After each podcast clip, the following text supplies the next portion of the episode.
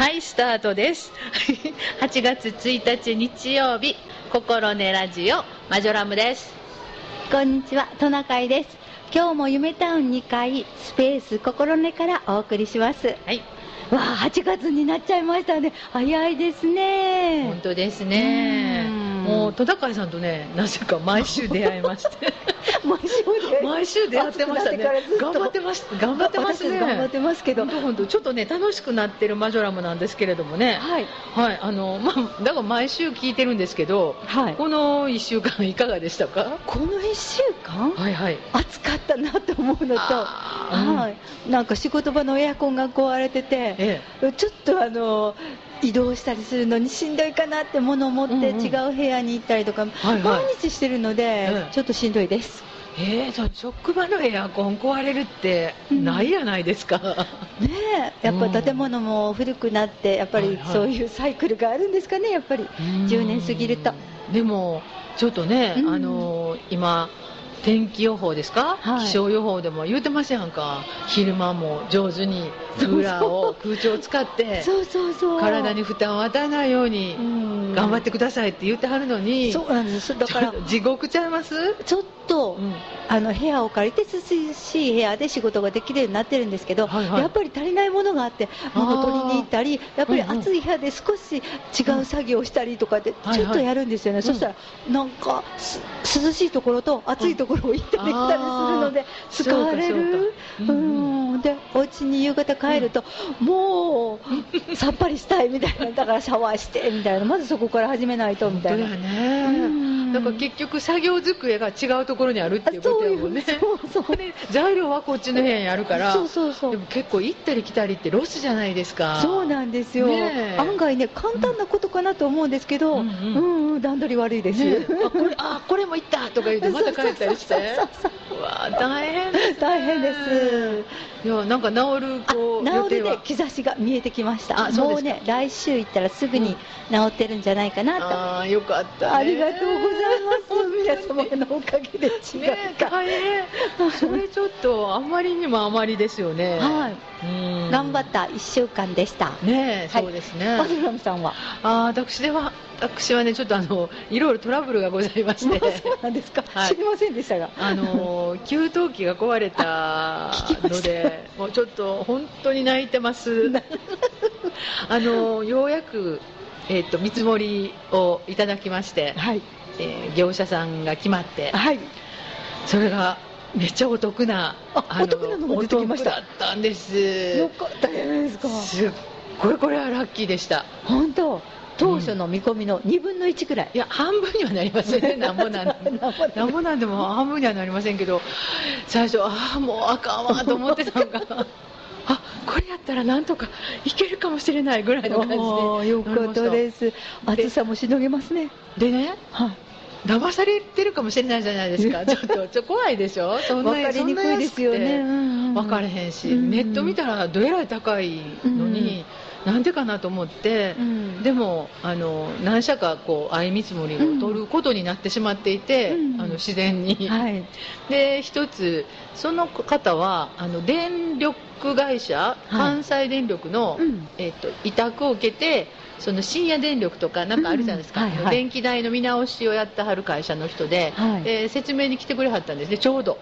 それもタイミングよく。ああたまにね 電話かかってくることあります。そうそうそう。れ。でもまああの給湯器の話をして、はい。あの給湯器使ってくださってますよねって言うから、はいみたいな、いや、実はちょっと壊れたんですけどみたいな、なんかポソッと言ったら、あじゃああの、料金の説明を改定があったので、説明を行きがてら、ちょっと現物を見せてもらいましょうかって言って、自分とこも顔工事もやってるからあ、ひょっとしたら良いお値段が出せたら、うん。まあ考えてくださいみたいな、はいはい。割とあの控えめないい感じで言ってくれはって、でその前に、控えめに惚れましたね控えめはいいなと思って。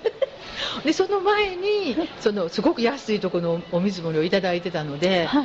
いやどうしようかなと思ってたんですよ、うん。でその安いところのお見積もり出してくださるところも、うん。もうあの古いやつを付け替えるだけやから、で今もう絶対困ってるのは分かってるから、うん。とりあえず現地を見るよりも先に見積もり出しますとか言ってくれはってなんかすごく感じええなと思って。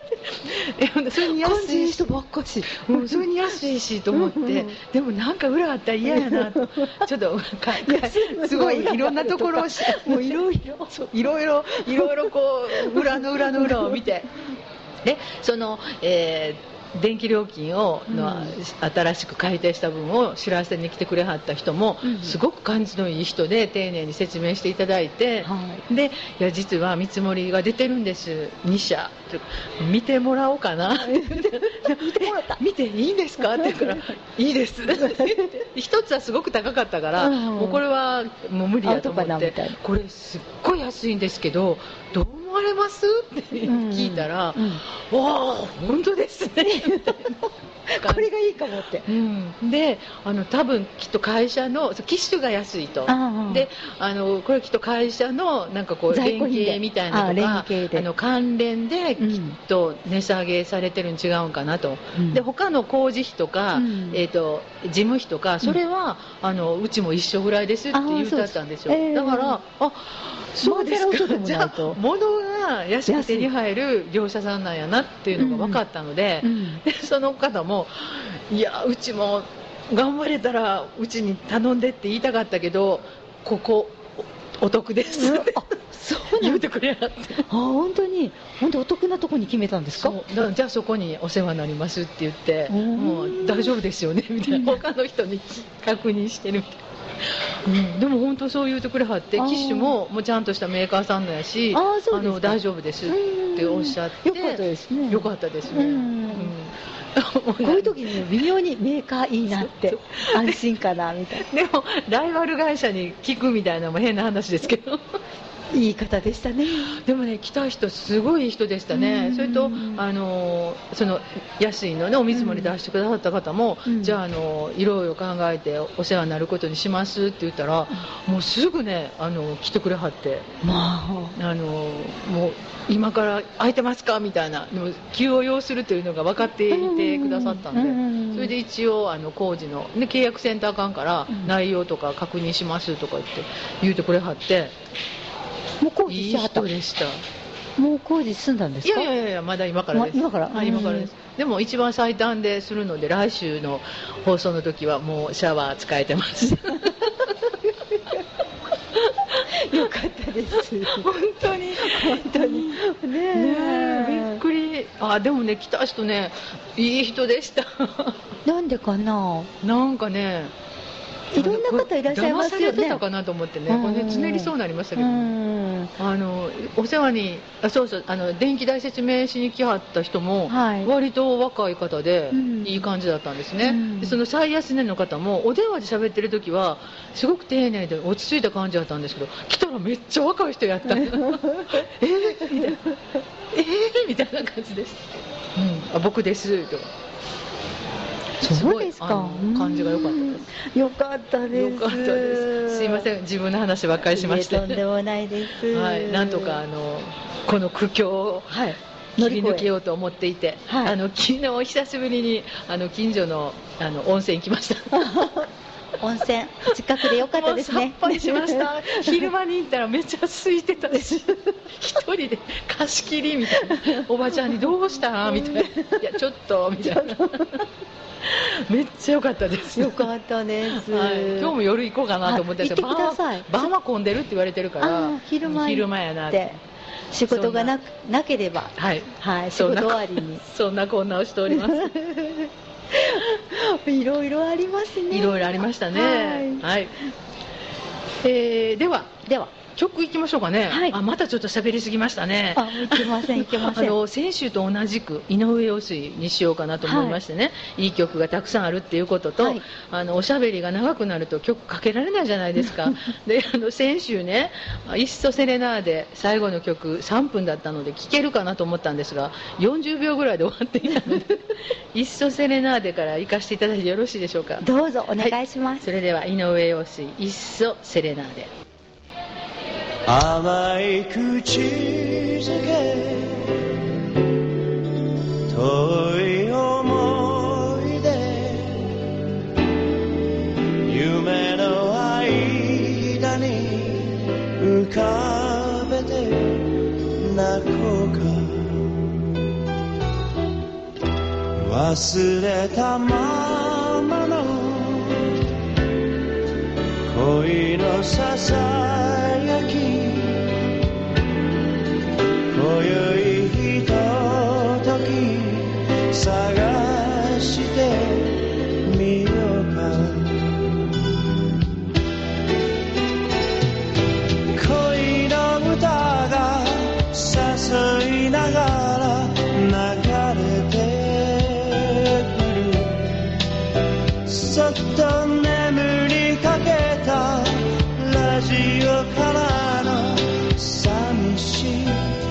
そして悲しい。いっそ優しい。セレナ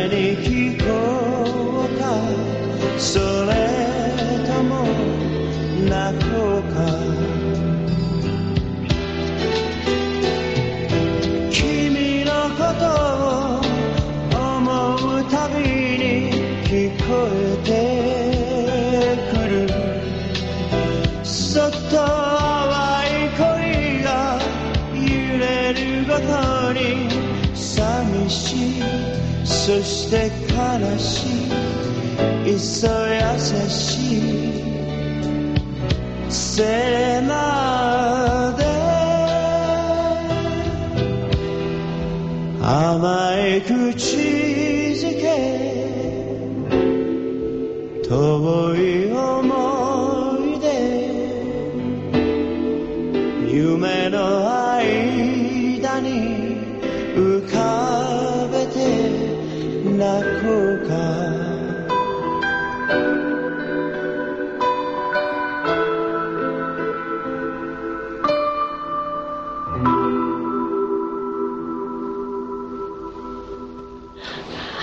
えーリベンジをしました「いっそセレナーデ」あのなんかリベンジのリベンジせなあかんかったぐらいのね。なんやねんみたいなところだったんですがよかったです。聞けて。セレナーデ、はい。よかったです。よかったですね。あのセレナーデって、うん。あのー恋をしている人が、うん。あの2階の窓のところに住んでて下からこう歌を捧げるみたいなそういうふうなイメージ、ね。そうそうそうそういうイメージでこう、作られる楽曲らしくって。でその中でも優しいあの歌詞の中に「寂しい一層優しい、そして悲しい、うん。セレナーデ」って言ってるんですけど、うん。なんか嬉しいね。ねえ。こんな言葉を聞くだけでなんかああ恋ってあったような。ーそうねちょっと昔あったような、うん。キュンキュン。するような感じかなと思うのでね。なんかこういう歌っていいなって、うん。なんか言葉うん。やっぱ上手やね、うん。うん。言葉探しをずっとされてるっていうようなことをね聞いたので、先週そんな話ねねしてくれたんで、うん。すごいなと思ってうっとりしちゃいますよね、うん。本当素敵、そう思って思うと、うん。あの探された言葉だなと思うと、なんか余計に、本当やね、うん聞いててもし、うん。なんか幸せ、嬉しくなっちゃうね。嬉しいね。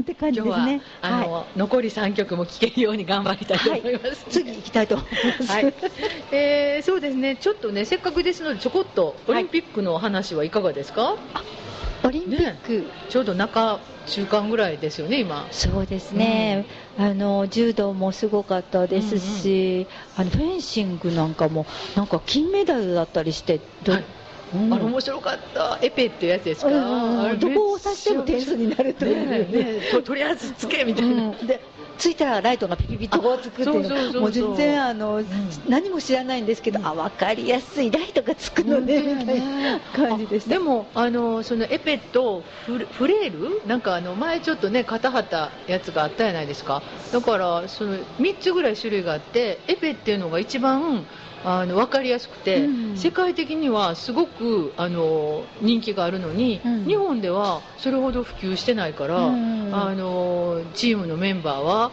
とりあえず頑張って普及させたいと思ってやってはるっていうのを記事見て。うん。やっぱりいろいろね、やっぱマイナーマイナースポーツって失礼やけど、うん。あんまり知られてないスポーツってあの、それを知るのには、こういうオリンピックってすごく重要っていうのがいいなっていうふうに思いますよね。本当ですよね、うん。それとサーフィン？うんうん。サーフィンもあ銅メダルとうん、銀メダル。でしたかな、うんすごいなと思って。かっこね。かっこいいし、うんうん。波が高くて日本にあんな高い波あるんだと思ったらよく考えたらうん。海上台風が遠くを走ってた、そうよね。だから波のっていうか水の色がちょっと濁ってましたよね、あ本当よね。うん。でも、ようあんな時にしはるね。すごいさすがね。練習してあるからできるんでしょうね私なんかでわ すごい怖いとかって思って見てましたけど。いや、でも、あの、前倒しして決勝までしはったやないですか。あなんかそうらしいですね。うんうんだからまああんまり台風がひどくなったら中止せなあかんとかなるからやと思いますけど、ようもう近づいてんのに。そうそう。だから日本のサーファーの人たちがそんないつも、ねうん。うん大きな波で練習できてるわけじゃないのにあ本当そのたまにやってきた大きな波で お頑張ってるそう怖いと思いながらすごいと思って見てました、うん。ああいうこう自然相手の競技ってやっぱりその時その日の気象状況とか、うん。あの風とかねもちろん波もあるし、それによって勝敗変われるでしょうね、うでもやっぱりそういうふうに思って一つ一つの競技見せてもらってたら、やっぱり応援しないとと思って、あの人たち頑張ってはるって、ほんで、やっぱり志というのか、うんうん。あのこのスポーツを子どもたちに知ってほしいとか好きになってほしいとかって、うんうんうん。あのインタビューされるとおっしゃるので、うんうんまあ、すごいと思って、あー本当やね。うん。だから見ているテレビのこちらからですけど、いや、応援したいなと思って、あ確かにね。うん。見てました。わかりますわ。なんかいろんなことがちょっとあの見てる間は飛んで飛んでしまいますね。そうですね、一生懸命になりますね。そうそう一生懸命になるもうちょっと、もうちょっととかね、うん頑張れとか言って思いますよね、息を止めたりしてね。ありま。すあります。私やっぱりあのバドミントンのうん。男女混合ダブルスですか、うんあれなんかたまたまあの見てたらやってたからもうずーっと、う んずーっとずーっと見てました。あの東野さんと渡辺さんやったからね、うん。あの人らがその富岡中学、富岡高校、うん。福島の、ねうん。名門から出てはるから、やっぱり最初、こう復興五輪やったじゃないですか、うん。あの今回、こううん誘致したのが、なんかそれがいろんなことで消えてしまっている中で、うん。やっぱあの2人が頑張って、もうなんか唯一メダルもらってくくれたから、うん。なんかすごいそれもいい意味があるなと思って。ね頑張ってあるんですね。めちゃめちゃ応援したくなりましたね。うん本当ですね、うん。なんかあのもうちょっとで逆転されそうな危ないシーンだったんですけど。ありましたけど。ね、はい。頑張らはったうん。ね頑張っとって。そんななんていうか頑張らないといけないところで頑張れるなんてもうすごい尊敬してしまう確かにね、うん。あるある。頑張らないといけないところでいつもがっくんで頑張れなかったりあります。OK 抜けてたりね自分たちの時には。私の時にはそういうことがあるんですけどすね。ごいさすがですね、確かにね、うん。いろんなことがありますけど、でもあの陸上も、うん。えー100メートルはね、みんなちょっと残念だったみたいですけど、うんうん。あの障害とか、うん。障害物とか、あと、あれでしたっけ、高跳びとか、うん。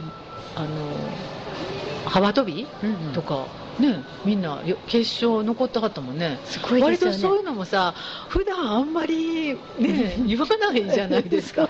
なんかそういうスポーツがめちゃめちゃ頑張ってると思いません？本当ですね。ねえなんか結構、もうこれ言ったら失礼やけど、割とわーって言われてたのは、ちょっとシューンみたいなところが、ねあったりもしましたけども。しましたけど。いや体操もすごかったですね。あ体操もね、うん。すごかったね。すごいな。さすがなんかうん、最後で決められるああの鉄棒？鉄棒ね。橋本さん？うん。すごいななんかあれ？19歳あれってこうなんか日本が勝つときはいつも鉄棒でなんか逆転しません？あ。あだ内村さんやからね。内村航平さんでしたからね。いつもそうやったね。うん。なんか。でもよかったですね。よかったね。うん。いや次の世代が育ってて。育って全員初めてやとかうんすごそこもすごいね。若い人すごかったじゃないいですか。北園さん？ね息を飲んでうん見てました、え、みたいな やっぱ若い人のね活躍が嬉しいところですね、もう次の2曲目行った方がいいんじゃないですか？え？また喋りすぎてませんか？私たち。行きましょうか次、はい。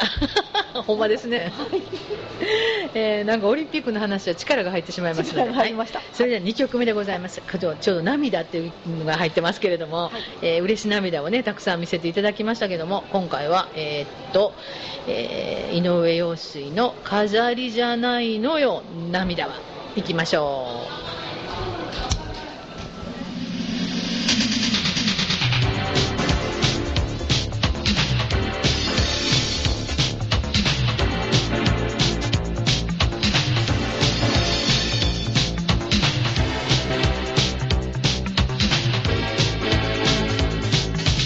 私は泣いたことがない。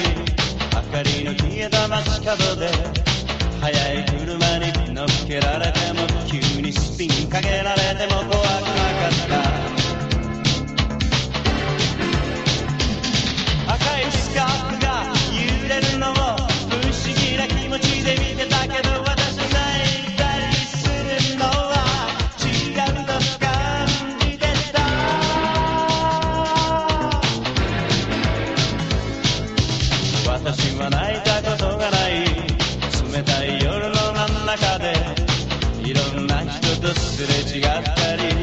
激しす受け止めた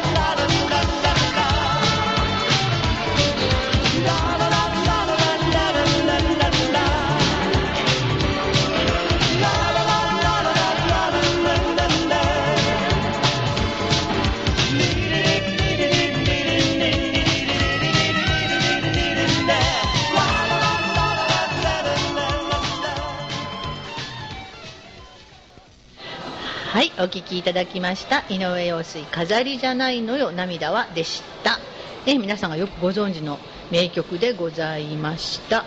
ちょっと聞きとかなくね。はい。8月1日日曜日午後5時26分になっております、えー805丹波市民番組「心根ラジオ」丹波市氷上町本郷。丹波夢タウン2階スペース心根からの生放送。担当は私マジョラムと。トナカイです。はい。じゃあトナカイさんが今日は。今日は。はい、なんかちょっといいこと教えてくださるそうで。そうですね。えっと前回も少しお話ししたこともあるんですけども、SDGs の中から、あの17項目あるんですけれども今日ははい貧困をなくそう一番なんですけれども、おはい。貧困について少しだけ、はい。あのお伝えしたいなと思ってはい。はい思っています。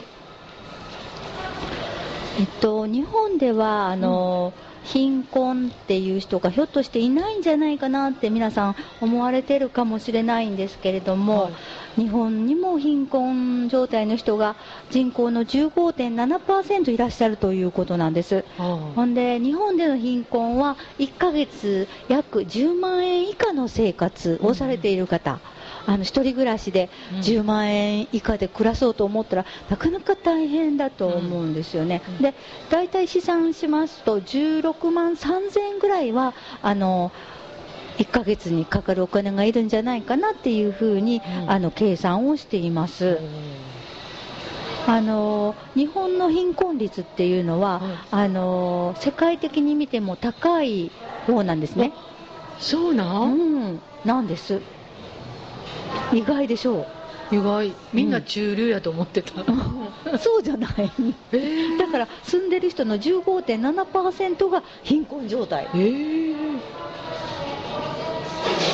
私だけかと思ってたいやそんなことない。でもあの年金をいただいている方でも月に10万以上もらってる方なんか少ないんじゃないかしら。えー、そう国民年金なんかでもそんなうんうん。6万か7万ぐらいじゃないですあか。ーちゃんともらえて、うん、ちゃんともらえて。すごいなないわ。で生活できないもんね、うん家賃とか払ってたりしたら、とてもとても、そうんと思います。うん。はい。であの貧困っていうのは、はい。あの限られた人がずっと貧困なのかなっていう風なイメージもあるんですけれども、やっぱり予期せぬ時に、うん。あの災害であったりとか、あのと事故であの給料を稼いでくれてるうん。家族の方が亡くなると、うん。あの残された家族は本当に収入源が断たれてしまって、うん。もうすぐに貧困状態になってしまったりとはいかっていうことがあります、それとか火事とか、うん。まあ急に不意不意にそう起きてくることでもあのみんなはすぐに貧困になってしまうっていうことも少し頭の中に入れて、うんそれについての対策みたいなものも、あのみんなで頑張っておかないといけないんじゃないかなっていう意識が必要なんじゃないかなと思うんですけれどもね。ね。はい。今のこのコロナ禍のね、うん。ことで飲食はもうすごいね締め付けあるしそうですよね。あの仕事でもなかなかね時短されたりしてるので、こういうこう疫病というのが、うんあの流行のウイルスかってもう急な話やからそうなんですよねえうんこんなことになるなんてそうですよそんなこと思って皆皆さんお見せしてるわけじゃないしね、うんうん従業員の方も、うんあの働いておられるわけじゃないのでねびっくりですよね、収入源が断たれるみたいな、だからやっぱりどんなこともあるんやなっていうのは、うんなんかちょっと今回もうちょっと身に染みて皆さん分かってきてるかなっていう感じがしますようんね。本当ですね。それであの世界に目を向けると、はい。あの世界の10%の人がうん。1日にえ213円ぐらいの以下の生活をして生きているとえいう方がいらっしゃるんですよ。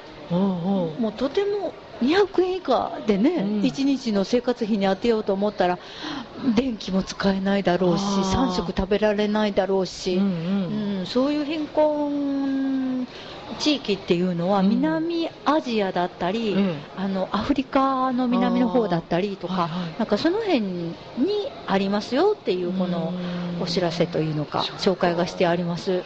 でその貧困っていうのはその人の問題じゃなくて、あのどういうんですか？あのうんどういうのかな？つながってくるというのか、うん。あのそこに生活しているとそうでないと生きていけないみたいな、うん。あのそこに社会のこう変革というのか変わり目がないとその人たちはずっとそのあの社会で生きていくので、はいはい。いつもゴミをゴミの中からなんか売れるものをこう探って一日中あのゴミを探ってうん。売れるものを探して生活するっていうことが続いてしまう。でそうかといってあのお仕事に就きたいと思ってもやっぱり、あの生活の中でお勉強学習されたりその知識がなかったりするので、うん。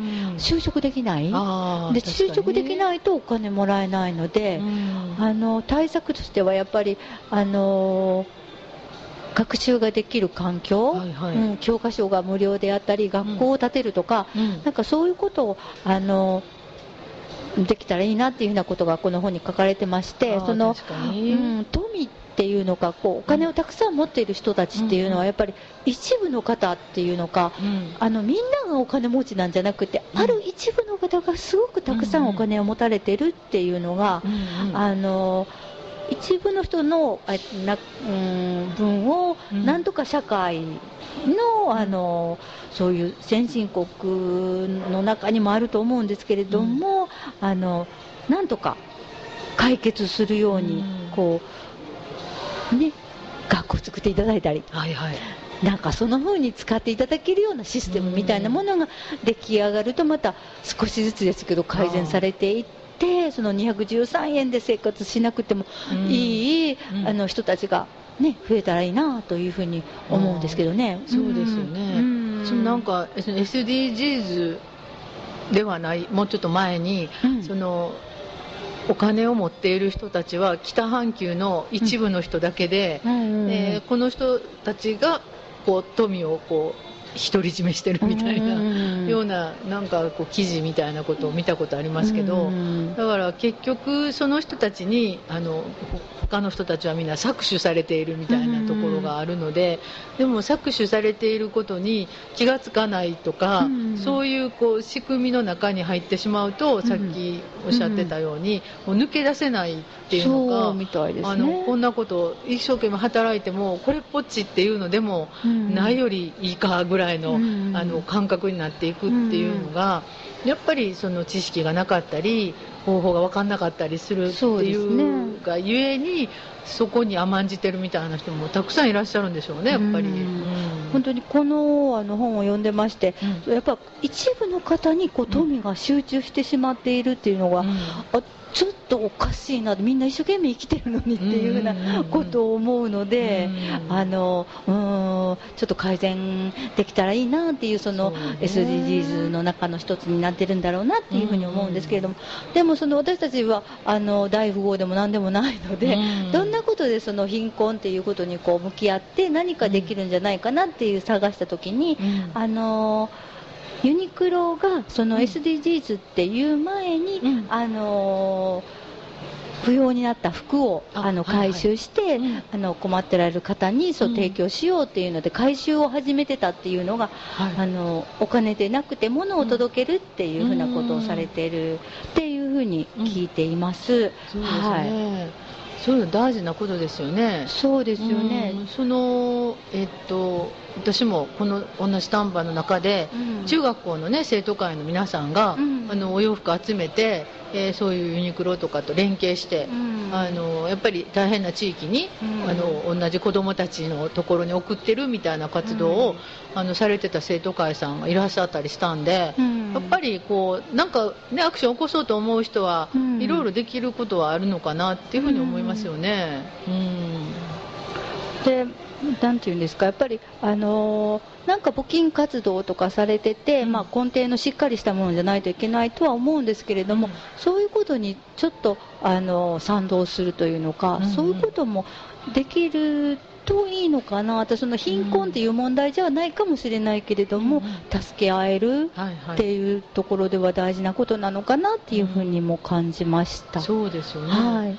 なんかあの日本日本はその、ね、さっき貧困こんなにいるって思ったらあそうやなって思いながらもなんか結構物があるのが普通の暮らしになってるから、うんあの実は隠れ貧困やけどなんか物買ってたりね、うん あえちょっとち考え方変えなあかんなみたいなところってありますよね、うんある程度やっぱり日本は、あのー学校にみんな行けてたりとかもするのでうんうんと貧困でもね、生活できる感じがありますよね。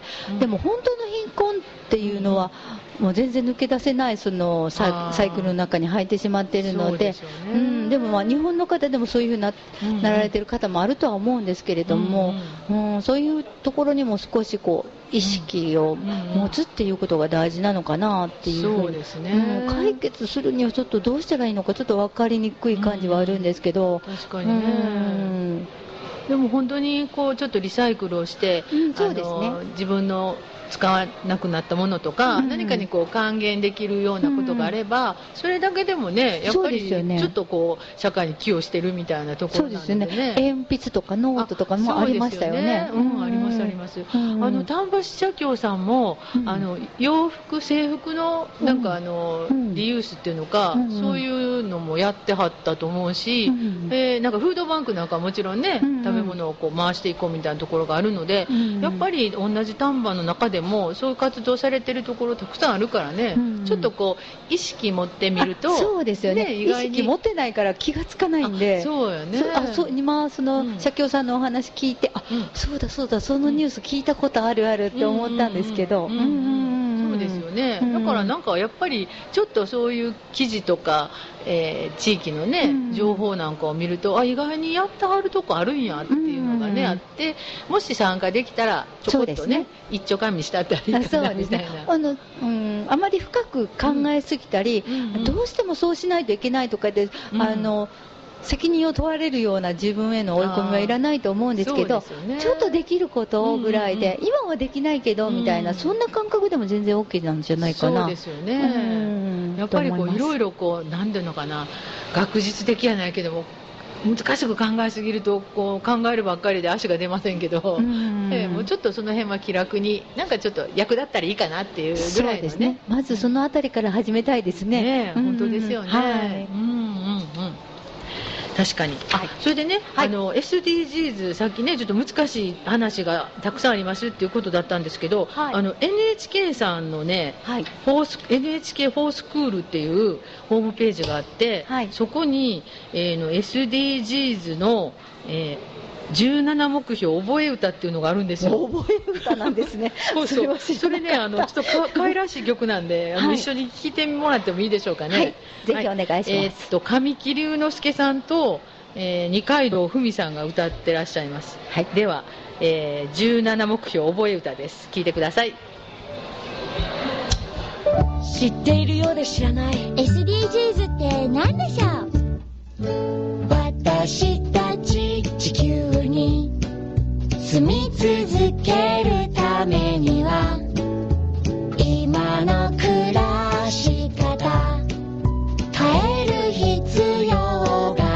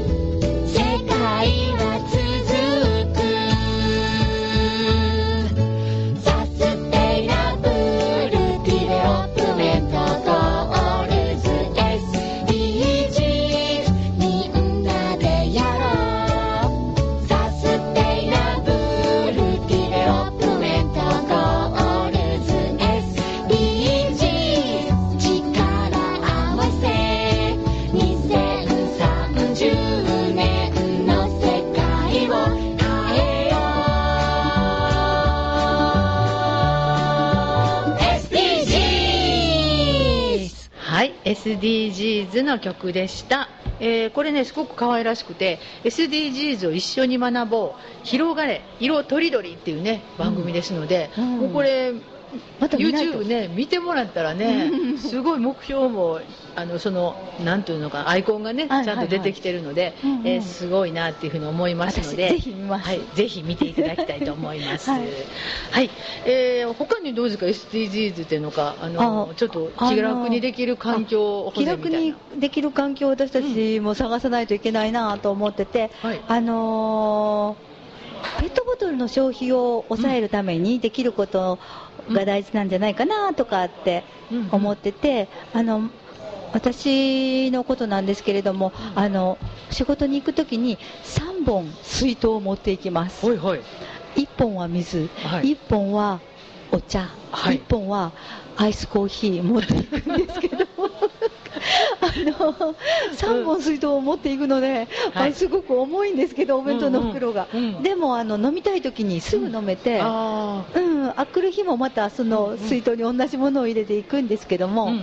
なんかそれでもやっぱペットボトル3本、はい。あの買わなくていいのでね。いいかなと思って、うん確かにね。ペうんペットボトルってやっぱり、あの消えてしまわなくて、うんあのなんていうんですか土に戻らないはいはい。ものらしいので、うんそれがやっぱり川に流れて海の中に行ったりとかしたとしてもまた粉々になったとしても、ん。お魚さんが食べるって、はいはい。うん。結局お魚さんを食べると私たちがまたそのお魚を食べるっていうので、そのナノプラスチックっていう小さな形になったプラスチックが人間の体の中に残ってくると、あでそれが体に良くない。なるほど。食物連鎖が良くないってやつよね。そうですよね、うんだんだん大きなもののあの体の中に溜まってくるという、ですよね。怖いですよね。考えるとね。うん。だからちょっとでもプラスチック、それこそ買い物袋も前、はいはい。あのねうん。袋持っていこうっていうお話もあるんですけど、できることって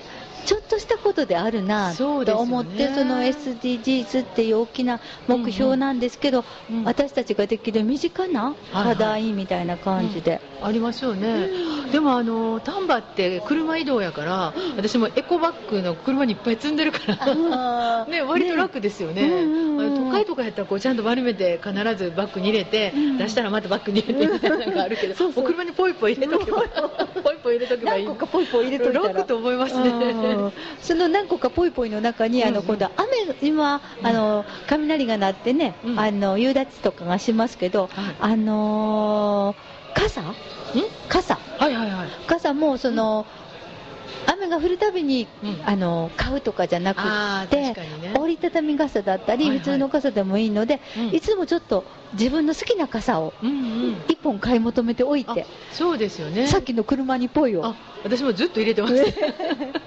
でそんなことで SDGs かなみたいな本当ですよね。うんなんかやっぱり自分のできることがありますもんね。うん。それ探していかないとね、うんうん。と思いますよね。それとあの結構のんびりしてるから、うん。ああのエコバッグあ車に入れたままやと思ったらちょっと取ってきますって言って怒られへんやないですか。そうそう待っててくれてたりしますんで、待っててくれてるもんね。だからなんかそういうこと力もあるので、うん。なんかうまいことあの、うん。利用すればいいかなっていうふうに思いますよね。そうです。ね、うん。あと長期的にやっぱり続けられる eux. 簡単なことうんっていうのがやっぱり大事なのかなっていうふうに思いますね。やっぱりあのさっきもねおっしゃってたなんかやるぞとかこれをせねばあみたいななると。気負うとね。ねえ。できない。しんどいし。でもう無理。みたいな2回ぐらいで終わっちゃうよね。そうそう。それじゃやっぱりね、うんうん。あのダメだと思うのでやっぱりうん。長く続けたいなって簡単なことでね。うん、取り組みやすいことをうん自分たちで探っていくっていうのが私たちの課題、そうですね、うんかもしれないですね。思いますね。うん。はい。わかりました。私も水筒、あの3種類の飲み物を持っていくようにします。楽しいよ。あすぐにあねー確かにね。アイスコーヒー飲めたり。ああ確かにね、うん。私もあのコーヒー自分で入れていくあのボトル買ってからは結構ね、はいはい。あの嬉しいですね。見た。ことあります。あそうですね。あれなんか嬉しいなと思ってね、うん思いますよね。うん。で自分の好きな味っていうのも持そうっていけるので。うん。うんできたらいいなと思うし、はい。だからやっぱりあの本当に決まったところにお仕事にとか活動に行かれるときはね、うん。ちょっと荷物になりますけど車ですから。車ですから。あのぐっと頑張ってね、はい。持って行っていただければと思いますね。本当ですね、はい。そんなことから頑張りましょう、うん、私も3本種類をいれいろいろ入れながら持っていきたいなと思います、保冷バッグ。本当やね。あ保冷バッグもねあのずっととあの積んでるので割と楽ですよね。いいですよね,、安心して、うん。ぜひぜひ、ぜひぜひ、えーそれではこれ最後の曲になりますねまた。あーちょっと押してしまってます、押してしまいましたけど、はい。い、いです、はい。あのーまた来週。また来週に回します、はい。えーっとでは井上陽水多分これ最後の曲になりますけれども、はい。ダンスはうまく踊れない。これ私大好きなんです。うん。いていただきたいと思います。はい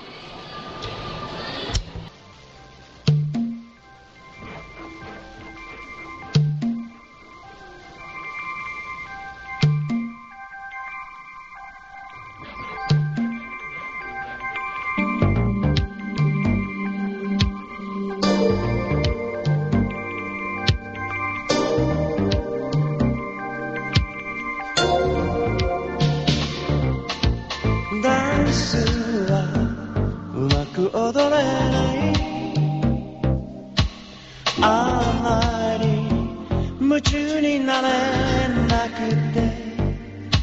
猫は足元で踊り。私それを眺めている。夏の夜はすでに暗く青く窓に見える星の光近く。誰も来ないし。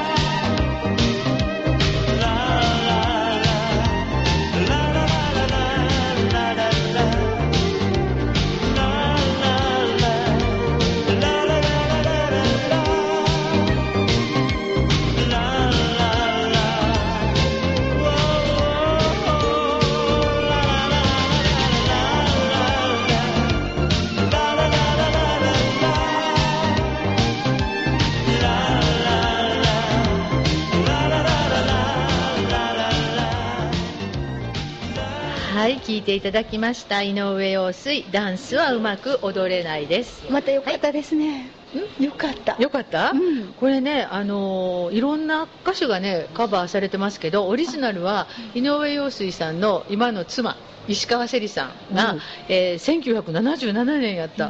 昭和52年やっえー、た、昭和52年。すげえ。そうですか。えー。うん、でシングルとして発売されて私はもうこのオリジナルが大好きなので、うんはい、あと高木美代さんとか、うんうんえっとあの中森明菜さんとかね。あ中森明菜さんの聞いたことある、ね、あの結構カバーされてるし、うんあの男性もカバーしてはる人がいてはると思います、なんか、もう石川せり大好きなんであ本当に。また特集したいなと思うんです。あけどなかなか音源がねあのないのよね。あーそうですか、なんかあのホテルで一人、はい。あの練習してる感じ？暗い部屋で？なんかいい感じ、ねえ。嬉しい素敵ね。私も二十歳。前後はいはい。のあたりで、うん。あのうん。ダンスあるじゃないですか、はいはいはい。社交ダンスとか、あはいはい。ちょっとだけしたんです。本格的にはしてもちょっと遊びみたいな感じで、はいはいはいうん。あ昔青年団でありましたやんか。青年団知らんし。あ知らんし。ごめん。あでもその時にちょっとやってたんで、うん。少しなんかいろんなことを思い出したりするとなんか、えー素敵、ーねあジルバとか踊ってたんですか？あジルバも踊りますよ。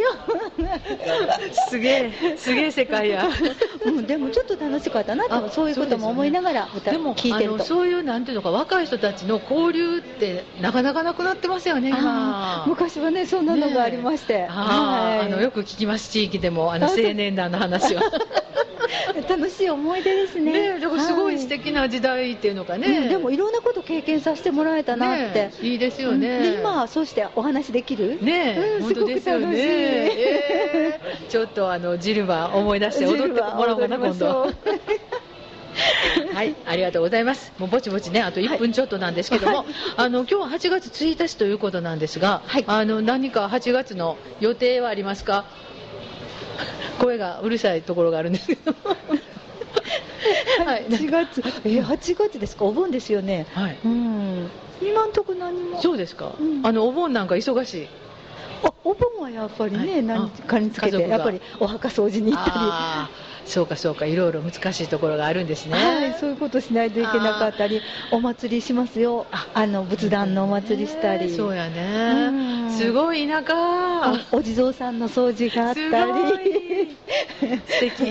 いやでも本当にね、毎年させていただきますけど、ね。なんかお地蔵さんはなんか子供さんのこと聞いてくれるとかっていうのがあるじゃないですか、ね。だから大事に大事にせないからね。うんお地蔵さんうんと医師のお地蔵さんなんですけど、綺麗に頭から綺麗に拭いてあ、されると。拭って。はい。はい、します、えーじゃあ地蔵盆のね、えー準備も皆さんあると思いますけどまだもうちょっとね2週間ぐらいありますので今からご準備ね、されたらいいかなと思います。はい、今日もギリギリまで喋りました。それではまた。また。また。はい。ごきげんよう。ごきげんよう。さようなら